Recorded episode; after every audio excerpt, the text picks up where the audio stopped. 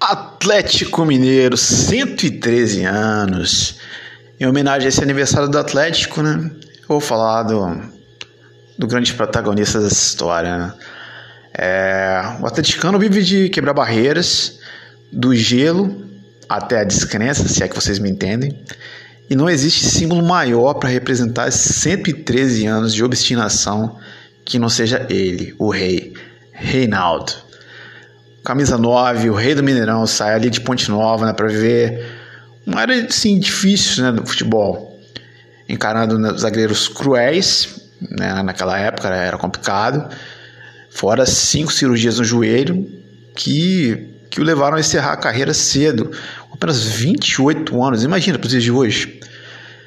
Mas assim, o, o, pouco tempo não apagou suas glórias e, e Reinaldo conseguiu passar por cima de tudo e fazer uma história magnífica no Galo, com 288 gols.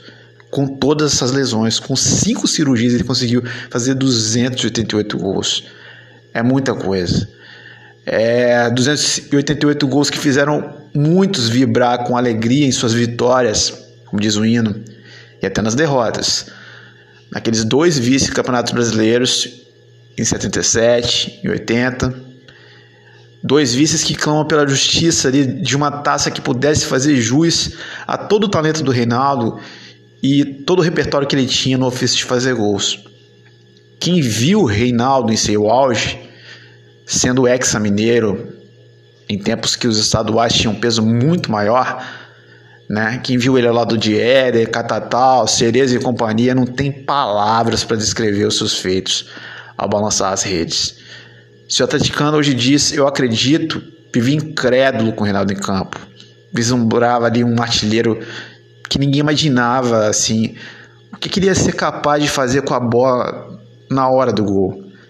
Reza a lenda de que o atleticano ia a pé do Mineirão até em casa só para não gastar o dinheiro da condução e ter condições de assistir a próxima partida do Atlético, a próxima vez de Reinaldo em campo. Mas seja o caminho que fosse até a Pampulha, né, o bar onde fica o Mineirão, era assim uma garantia que o atleticano ia aos céus quando via o camisa 9 cumprir a sua missão, sua missão na terra de fazer gols e levar pontapés, como ele mesmo dizia. É, chamado de rei, outra fábula conta que, assim, as suas testemunhas afirmam que Reinaldo colocaria ao fim o, o domínio que Pelé impôs no futebol, né? Por isso que ele é tantas vezes chamado de rei. Pode ser uma lorota, né? Pode ser uma coisa assim de paixão de atleticano.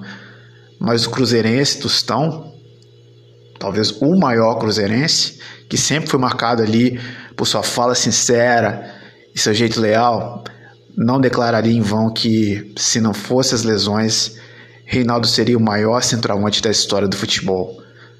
E para não ficar no si, vamos cravar que Reinaldo foi o seguinte: foi um atacante de luta, imortal, de raça e amor para vencer, vingador, talentoso como sempre, uma vez até morrer.